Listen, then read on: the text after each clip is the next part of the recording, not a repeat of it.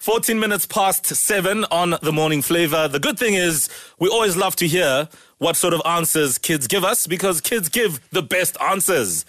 How do your parents discipline you when you've done something wrong? Woohoo. Mm. All right, we're going to go to our class captain, Non Ngaba, who is out in East London. Good morning.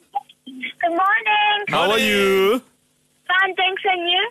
How, how how old are you again, and what school do you go to? I'm 10. I, I go to Sterling Primary School. Huh. Hmm. So tell us, how do your parents discipline you when you've been naughty or you're not listening or you're just not doing the right things?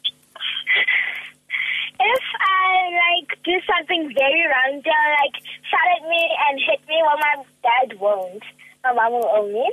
Mm-hmm. Like, if I just do something bad, then my mom will just look at me in an angry way, then she'll go. I see. So you Ah. said mommy, mommy spanks you Yes. Ooh, on the bum bum. Mm, uh, no, on the hands. Oh. That sounds so sore. Huh? Do you know what the Constitution is?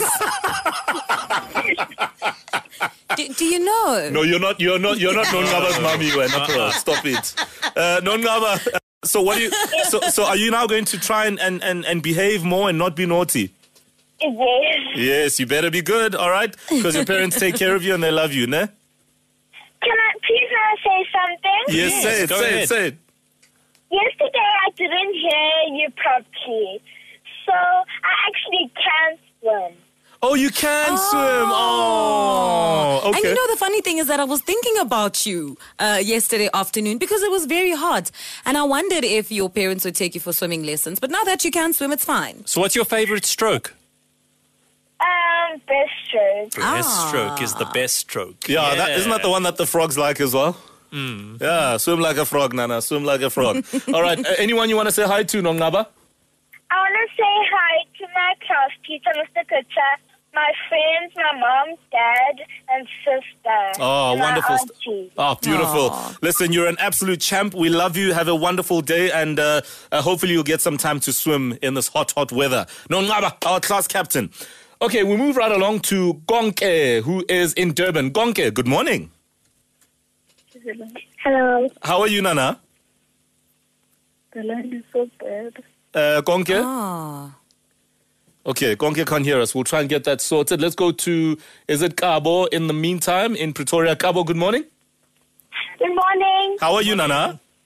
Good. All right. What did you have for breakfast this morning? OTs. You had what? OTs. Oaties. Oaties. The cereal. Oh, okay. Oh, okay. Oaties. What, what is that? Yeah, no, we, yeah, Sibatal. yeah, no, I think we're too old for Oaties. I had I had peanut butter and bread. You must try that tomorrow, ne? Okay. All right, all right. So when you are naughty or when you've done something wrong, how do your parents uh, uh, discipline you? My mom just says she shouts at me, and then the next time she says, um, she's gonna smack me. Does she ever smack you? Nope. Ah, okay. And does that make you even more naughty? No. Good, good, good. You must listen to your mommy, ne? And and what what is the last thing you did that was that made mommy angry?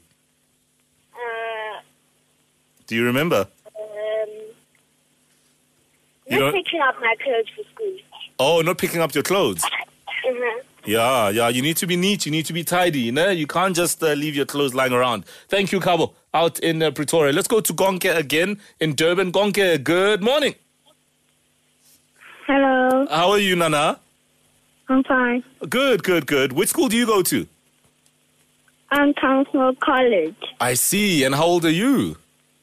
Seven. Seven years old. All right. Now, when you've done something naughty, what do your parents do to discipline you?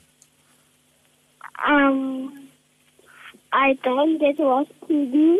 I don't get to play my Xbox. Ooh, no TV and no Xbox. Yes. And, how does that make you feel? Huh? How does that make you feel when you can't, when you've got all your toys and gadgets taken away from you? I feel sad. You feel sad. Does it make you want to be uh, more well behaved next time? Yes. Okay, great. I tell you what, uh, Gonke, tomorrow you're going to be our class captain. I, I, I- I think tomorrow, uh, bright and early on a Friday morning, you will be the first one to answer tomorrow's question. Eh? Thank you. All right. Gonke, out in Durban, our class captain for tomorrow. Shame, man. Poor kids. Huh? Living with no Xboxes, PlayStations taken away. You know, What kind of world are we becoming as, par- as parents? yeah, these moms shout, but they don't hit them. What's wrong with y'all?